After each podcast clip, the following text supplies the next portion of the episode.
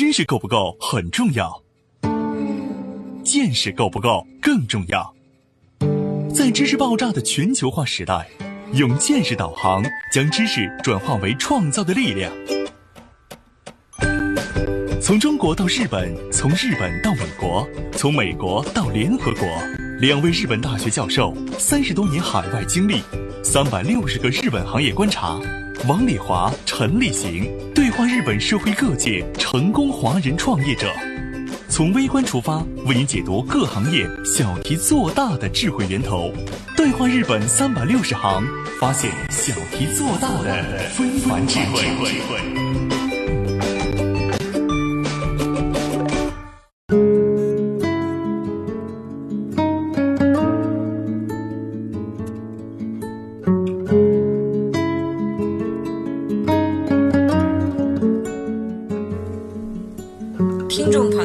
大家好，我是王丽华，欢迎您收听本期《对话日本三百六十行》，发现小题做大的非凡智慧。我们上一节讲到，比如说吃啊、住啊、行啊这些内容。那么今天我们还是吕老师和郑安跟我们一起聊一些关于在日本的家庭中的一些好的生活习惯。吕老师你好，你好。郑安你好，哎，你好，黄老师，李老师。嗯。为什么说我们为客人夹菜表达热情好客的习惯不是一种好习惯呢？说说日本家庭分餐制习惯的优点。日本抽烟喝酒的习惯和我们有哪些不同？哪些地方比我们做得好？日本家庭是如何选购鱼肉、蔬菜、水果的？饭要怎么煮才好吃？我们看日本人如何在家庭生活中保证食品健康。日本家庭是如何保持清洁卫生的？他们使用的产品工具都有哪些？敬请收听本期《对话日本三百六十行》，预防生活习惯病——日本家庭饮食篇。我就有一个感觉哈。比如说我在美国生活的时候，我就发现现在对健康食品啊，就是营养食品这些东西，美国和日本的概念也不一样。我估计中国也不一样哈。嗯，比如说美国，它的那个维生素 C 药丸一样的这个维生素 C，每天坚持吃，他就会认为我的营养就够了。但是日本呢，其实健康食品也很流行，也有很多卖维生素 C 的。嗯，但是。日本人的家庭里，在吃饭的时候，一定不会把健康食品的这个补助的这一块儿计算在吃饭的菜饭里面。美国人认为我今天吃了这个药丸了，应该够了，所以菜吃多少无所谓，今天就光吃汉堡包得了，也可以。但是日本的家庭是吃饭归吃饭，吃饭的这些营养就应该是这么平衡的，健康食品是另外的。计算方式是不一样的，嗯，西方的思维和我们东方思维的不同，嗯，中国现在这种健康食品是怎么吃的呢？嗯，现在也多，大家对于补充维生素的这个意识还是有的，会让孩子多吃水果啊，多吃青菜啊，嗯，都会这样子去做。呃，日本现在平时你们在家里啊。是分餐制吗？还是合餐制？分餐的比较多，就是纯日本家庭通常都是分餐。这个我原来都觉得比较麻烦哈。咱们中国人觉得宁可少洗几个碗哈，搁一块儿多好啊。但是日本呢，就是家庭也一样，每一个人是每一份儿。嗯，就是我家公公婆婆到我家来吃饭，我们家也都分餐。比如说汤，咱们在中国吃汤是一大碗汤。然后每个人舀到自己的碗里，日本人肯定都是小汤碗，一个人一个汤碗，分着的，菜也都是分成份儿的，几个人就是几份儿。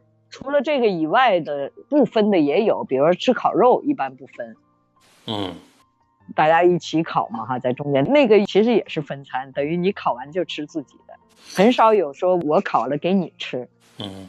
他们一般是这样，就说买东西也好，做也好，吃也好，就是他叫几人份儿。对，嗯，就是订餐。对，订餐的时候问你要几人份儿的，点几人份儿的菜。这一个菜你是点几人份儿？你们这四个人，我们经常就点两个人份儿，一人就吃一小块，然后再吃别的菜这样的。你比方说肉吧，嗯，四个人吃，他说这一盘儿是四人份儿，那么他就给你上四片儿，对对一人吃一片儿。嗯，然后呢，换一道菜也是按他的方法来，对他已经形成一种习惯了。嗯，对，在饭店里点菜的时候，点菜、点酒、点什么都是几人份儿。挺好的，就是他还是在细节上做的很好啊。对，你都能算出来自己吃了多少。对，你在国内的话是点多少个菜啊？至于这个菜是一个大份儿的还是个小份儿的，反正也不知道啊，基本上也不去太在意这个。可能今天比如四个人，我点六个菜或点七个菜，啊对对对，是可能觉得几个菜。对对觉得够了就就不是几个菜，是一个菜几人份。呃，我觉得这个还是在细节上，因为刚才也讲到分餐制嘛，在西方包括日本，就现在更多的分餐制了。其实中国我们古代时候也是从分餐制开始的，然后后面逐渐逐渐我们到了合餐制。国内目前分餐制的观念和意识呢，对于很多的年轻人来说呢，大家认为这是一种健康的一种生活的方式。但是因为这个又跟我们传统的习惯里边呢又会有冲突，年轻人开始明白这个意思，你完全让父母来接受这个做法啊，我觉得这个肯定还是需要有一定的时间。对，呃，你想一下改，就说嗯，不容易。不容易，因为这个习惯这个东西不是一天养成的，你想改是一天能改的。但首先你得知道，对，知道一个方向，知道一个呃内容，告诉大家有人这么做，做的还挺好，做很成功，那么就慢慢学。实际上，在日本的小学里边、幼儿园里边，他们都从小就开始把这些东西灌输进去了。嗯，然后呢，我们国内也可以往这方面考虑，但是要看效果，可能要花些时间了。嗯，对呃，它慢慢慢慢的，只要往这个方向走，它总有一天呢会走到这条路上来的。外部没有这种概念的话，那可能就完全不分餐了。所以分餐就得要整体社会都有这个概念，就从小习惯就是必须分餐的这种概念。另外一个日本人呢，也有一些习惯是我们觉得不可思议的。你比如说咖喱饭，嗯，我不知道你吃没吃过日式的咖喱饭，真安吃过吗？咖喱泡饭那种是不是？对对对，到饭店里一看人谁吃咖喱饭的时候，你基本上能分清楚，那肯定是中国人，这个肯定是日本人。为什么呢？他在盛这个咖喱饭的时候，不是把整个咖喱倒在正中间的上面盖住，嗯而是倒一半儿，饭放在一边，嗯咖喱放在一边。嗯我们中国人吃的时候呢，就会把这个咖喱饭整个拌一下吃。日本人从饭这边搂一口饭，再从这个咖喱这边搂一点咖喱，就在嘴里拌。这里边其实就潜含了另外一层意思，嗯就是说咖喱它是不分个儿的，那个饭也是不分个儿的，但是呢，它那个意思里边就是把它分开的。嗯，对，它这个分餐的这个概念和潜意识，就是在这种没有办法完全分开的情况下，它还能给你分出来。对对对对，所以他已经都到骨子里去了，就是这种分开的概念已经到骨子里去了。你看日本的餐厅里头，你去做的时候，这个餐厅事先是筷子也给你放好，小盘子也给你放好的，嗯就是一定有一个小盘子的。嗯高级一点的日本人开的中餐店，几乎每一个大菜都会给你放一个公筷或者是夹子。小一点的中餐或者是中国人开的中餐呢，虽然是不分餐，但是他的筷子在夹这个盘子里的菜的时候，一定是只夹冲着你这一块儿的。你明白吧？他不会在中间的地方夹一块过来，或者是其他方向。虽然是大家都是用自己的筷子在夹这个菜，但是通常都只夹离自己最近的这一个方向的这边儿的菜。嗯分的虽然没有那么彻底，但是日本人很忌讳你的筷子去碰到别人的那个方向的东西。嗯还有那个就说你这个筷子搁着盘子一下拉那么远，你这个手在那别的盘子上面晃半天。对，这这也是没有的。还有一个日本人 偶尔也会有说，哎，你也吃一块，给你这个东西就是要拌的，比如说沙拉上面是要浇上东西时候必须要拌一下，要不然不拌匀的话嗯没有味道了嘛。所有的你去看在饭店里吃饭的日本人，基本上就是说我要么就是拿公筷拌，要么要是拿我自己的筷子来操作的话，一定是把筷子翻过来用后边夹。对对哦，啊，筷子反过来夹完了，然后回到自己的那个什么。他们弄完以后呢，一般就直接给你分开了。偶尔中国朋友一起来，特客气给你夹菜，他就是用他的那边的给你夹。我要是给别人夹，我一定把筷子翻过来，用后边给人家夹。其实已经就没有帮别人夹菜的习惯了。对，嗯基本上没有了。你可以到日本的饭店吃饭的时候，可以注意一下，有这种行为的时候，通常都是翻过来的，哦，或者是说这个筷子我还没用呢，要跟大家说一声，我现在要用我的筷子来拌这个东西的时候，嗯嗯一定是跟同桌的人说一声，我这个筷子还没用呢啊。一旦要用了，就必须要翻过来了。嗯，当大家都有这个共识的时候，那自然就会有一个遵守和一个自律。这个嗯对这是需要有一定的时间的。我们这个节目也是希望更多的人能够了解到这一些，因为如果没有人讲的话，可能也不会在意这个事情。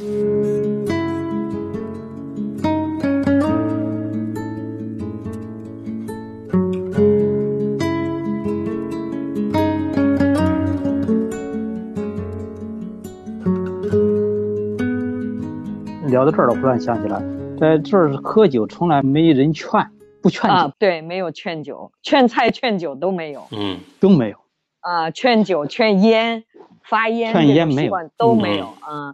日本有一个干杯的习惯，可能来过日本的朋友可能都知道，只干第一下，大家说哎干杯。而点酒的时候也是说你喝什么你喝什么你喝什么，每个人点自己的酒，嗯然后呢，呃，点完了以后呢，第一下干杯，完了以后就全是自己在喝。我经常在国内被朋友说：“你这么馋酒啊？那个就人还没跟人碰呢，你就自己喝上了。嗯”其实他就是你第一次碰完了，后面就都不碰了。哦然后另外一个呢，就是喝酒的量啊，什么全是自己把握，你能喝多少你自己喝多少。为什么不劝烟不劝酒呢？就是因为烟和酒都有个人的喜好。嗯就是一定是我喜欢这种烟，他喜欢那种酒，就是不强加给别人。你愿意喝这种酒，你就喝这种酒。还有一个就是不自己倒酒，自己倒酒就是失礼的，嗯就好像你你怎么这么馋酒那种 感觉。一些小习惯不太一样，嗯，倒也没什么不伤无伤大雅了，倒是。现在呢，就日本那个饭店里面，他们有很多地方呢都有那个抽烟席和不抽烟席。我好多中国朋友说的，哎，在日本的饭店里还能抽烟，欧美都不能抽了，中国现在也不能抽了，还只有日本能抽。日本呢是分不同的饭店，有些饭店，比如说有些老板特计较吃那个法国餐、意大利餐，不让抽烟的多，连那个抽烟席都没有。嗯他是觉得烟会影响这个它的那个味道，嗯会降低他原来想给你提供的这种味道。然后呢，现在是因为马上要开东京奥运会了嘛，嗯。所以呢，日本现在逐渐的在分一块儿是可以抽烟的，一块儿是不能抽烟的，划区域。我想了解一下日本的家庭啊，呃，为了这些健康啊，比如说一个食材的健康，就像我们买回来的菜，会比较在意，比如它有没有一些农药的残留啊什么的啊，那我怎么去把它洗干净？还有一个呢，我们经常的洗碗，就是关于这种清洁呀、消毒啊，包括这种健康啊，就是这一块的好的一些用的一些方法，其实还是一个病从口入的这样的一个预防嘛。就是这一块有没有一些经验来介绍一下？哎呀，这个日本就多了哈。这个这个倒是。啊，这个我是可能比吕老师稍微有点发言权，至少是主妇嘛哈。首先第一个，日本的菜呀、还有这些这个肉啊，什么这些东西的，它本身在卖之前的处理就已经很好了，嗯就是很干净的东西比较多，尤其是泡沫塑料盒包好、保鲜纸贴好的这种的，嗯基本上不洗都没问题。啊，蔬菜要洗的，哦，但是肉，国内买完肉肯定是要洗的，对不对？做菜对对对对都要洗一下。啊嗯对，但是在日本洗反而是怪事儿。嗯我买了肉以后洗，洗完了去切，我婆婆在旁边看，我说：“诶，你怎么肉还洗呀、它的肉的处理加工的时候就已经洗干净了的哦，所以他还觉得你奇怪了，肉用水一洗的那个新鲜度好像还有点变化。日本很少有那种像中国在菜场里买肉，你切这块切那块，它都是切好、弄好、处理好，在那个塑料泡沫塑料盒、泡沫塑料盘包好，所以那个是不用洗的。鱼也不用洗，你买生鱼片切开直接就吃了。对，切片直接吃。鱼的处理是很讲究的。嗯，钓上来那鱼，第一个事儿是放血，一定要把那个脖子那儿切一块，把血放干净，否则就这样钓下来拿回家再切的话，那鱼的味道也不一样。日本因为吃鱼是比较主要的一种食物，处理方法是非常有讲究的。一般的那种超市里的一个放鱼的货架，这绝对不是好鱼。嗯，就不是高级鱼，就是一般的鱼。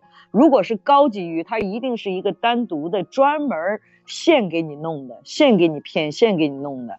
它那个鱼怎么保鲜的？那差几个小时，它都要计算的。嗯，日本人不大吃河鱼，他们就觉得河鱼不够干净，这个是一个方面。在国内是米是少淘几次好，说是营养会流失。日本是要搓米的，搓得很干净，最后的。水都要透明了才行，洗到那才好啊。是日本讲究这个做饭的那个蒸米的时候做法很有讲头的。嗯，淘完米以后还要晾干一会儿，然后再加水。哦，就是它做法不一样，确实做出来味道不一样。菜怎么洗？我也认识日本的菜农哈，他们在种菜的时候规定非常严格，比如说杀虫的这种东西，喷上了以后一定要在多少。时间，比如说是七十二小时之后才能采摘，嗯，包括水果，所以它的那个检测查到你如果农药含存量是多少的话，那他就别想再干这事儿了。所以它是特别严格。首先你在超市里买的东西是不需要怀疑的，不需要怀疑它是不是里面还残存着农药的。如果你怀疑了，去检测一下，真的超标了的话，那从进货一直到从那个种菜的那儿全都完蛋了。哦，对，嗯，非常非常严格，所以他不敢。还有一个，我们在这边洗菜，其实就是用清水洗一下，包括吃生的色拉这种菜，就是用清水洗一下。这个是一个内容。日本切菜板也是分开的，就是切生肉的和熟肉的熟分开。嗯，对，也是分开的。这个中国以前就有这种讲法，所以日本也是一直就是这样的。肯定有一个小菜板是切生的，一个大菜板是切熟的这样的。每家基本上就两块菜板，这个是习惯。还有呢，就是洗碗呀、洗锅呀，所有的洗的地方一定用清洁剂的。还有一个就是日本的这个清洁剂的种类实在是多的，你数不过来。比如说，它有洗油大东西的这个清洁剂，洗一般的，比如说茶杯啊、水杯的就没有油的这种东西，嗯，它的清洁剂可能就淡一些。这个洗碗、洗锅的这个清洁剂基本上就是两大类，一个是去油特别好的，一个是去一般的那个，你比如说洗茶杯的时候不留手印儿的那种的。还有一个呢，每次炒完菜，这炉子是肯定要全部重新擦一遍的。它这种去油的东西是非常非常好的，就也是泡沫的，喷一下，拿抹布一擦就干干净净的了。就是去油的这个成分特别好，就会让你这个手不受伤。洗的时候还有含保湿的了，还有什么这那，反正洗完了手是很舒服的。这个是一个，这是去油的，还有一种就是杀菌的、消毒的这东西，嗯，也是泡沫的。这个也是我们必用的，比如说那菜板我是一定要每次用完了，尤其切过肉了、切过鱼的这些菜板拿那个一喷，搁一会儿，用水一冲，这个是杀菌的、除菌的。所以它厨房用品的种类也特别多，就是每一种洗不同的东西和呃那那个哪怕洗厨房的那个呃抹布。它都是特殊的那个专门洗抹布的，可以去油和去去颜色的。嗯，你擦完酱油以后，白麻布变成上面有一块那个油了吧？你拿那个一喷，搁一会儿，然后再去洗的话，麻布是白的。嗯，哦，嗯，所以它的所每一种呃不同用途的洗洗洁精啊，就洗东西用的东西用法和用那个就是针对性都是不同的。所以它的种类特别多，嗯，还有那种就是去那个锅巴的锅的底部黑的那个地方，也有一喷，搁一会儿再用水一冲，锅巴就掉了。还有炉子上掉的那个，有的时候炉边上会烧干了以后接在那上头都是黑颜色的，有专门去那个的，就是它每一种要去的东西是不同的，针对性的。像我家厨房里头下边的那柜子，专门放这个的是放一排，嗯，就是做不同的事儿用不同的东西，嗯嗯。它洗衣服也有特殊的，嗯，洗衣服也有洗这个，比如说衣领的这个地方不是特别容易黑吗？对，尤其是男生的那个白衬衣那个衣领，它有专门洗这个衣领那个黑块的，哦，在那个衣领那块撒一圈，然后再跟洗大衣服一起洗，那一块就能洗得特别干净。不管是厨房啊、洗手间啊、家里，就是只要是洗的东西，都很有针对性。嗯，每一种洗洁精是不同的用法，包括现在连洗衣服的那个，比如说小孩子的衣服，加杀菌、加柔软，对皮肤嫩嘛。王老师已经从那个食材的产生到购买一直到做，谈到这些东西。还有这个厨房的清洁啊，这里边呢，其实就说，如果把这些东西的细节都做好了，那很多像这个疾病的传染源啦、传播途径啊，都会在中间切断的，能防止的。那每个细节都做好了，自然而然发病率啊、感染率都慢慢降低了。嗯，对，这个其实这很重要的，就是在日常那些细节上，就是点点滴滴里边，你只要你做到了，有这个意识做到了，那慢慢慢慢这个环境就改善了。这个东西没有什么高科技，完就是细节。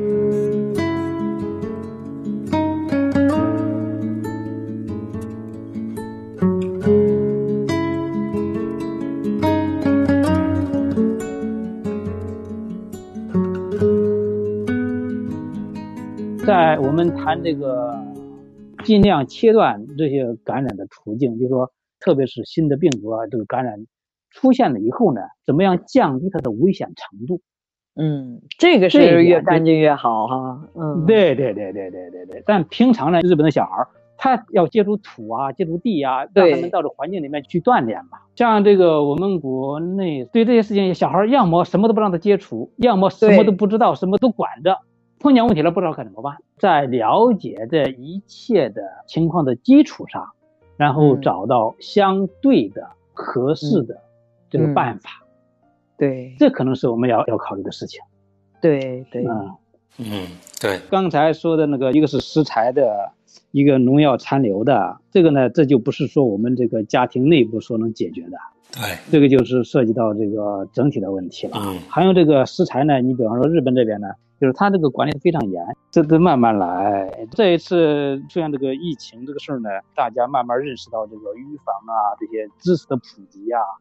这些这个方方面面都应该在这个基础上呢往前进一步吧。确实是中国已经认识到了这个很重要。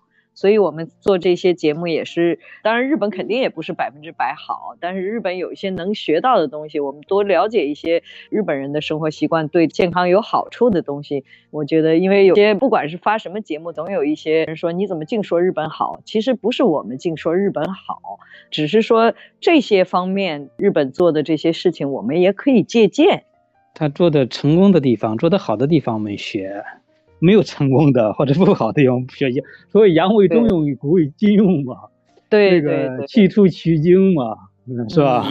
光学好的，我们就慢慢慢慢可以进步嘛。对对对，本身谦虚和虚心学习就是我们中华民族的这个传统美德嘛。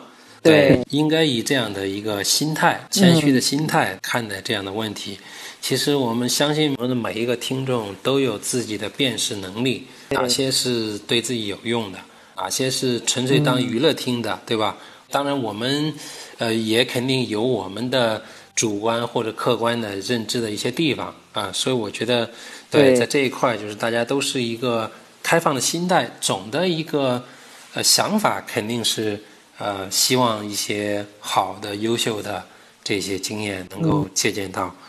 从 经济发展开始要往健康发展的转变了，其实人民生活质量提高，这个才是重中之重。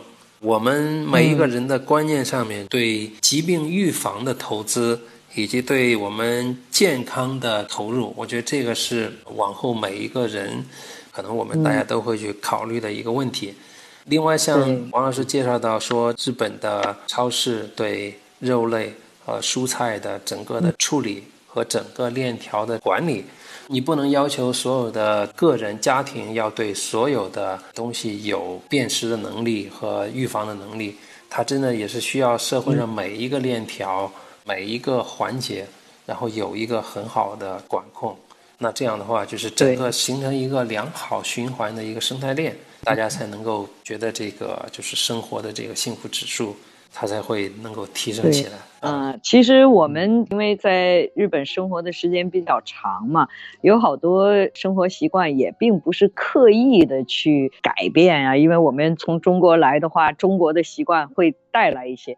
但是潜移默化的影响，就一点一点，我们也变成能够用这种生活方式、这种生活态度去对待每一天的生活。那中国肯定也是一点一点。那中国，我们这个三十多年以前来之前的时候的中国的状况和现在已经就是天翻地覆了哈。所以中国肯定也是有一段时间以后，它就会因为经济条件在这儿了的话。那在卫生条件上啊，在生活习惯这个方面啊，都会有改善的。嗯，对，也在进步，也在进步。对，嗯，对呀。好的，好的，嗯，辛苦了，辛苦了，王老师、李老师。辛苦了，嗯，辛苦辛苦了，您辛苦了。好嘞，好，好，再见。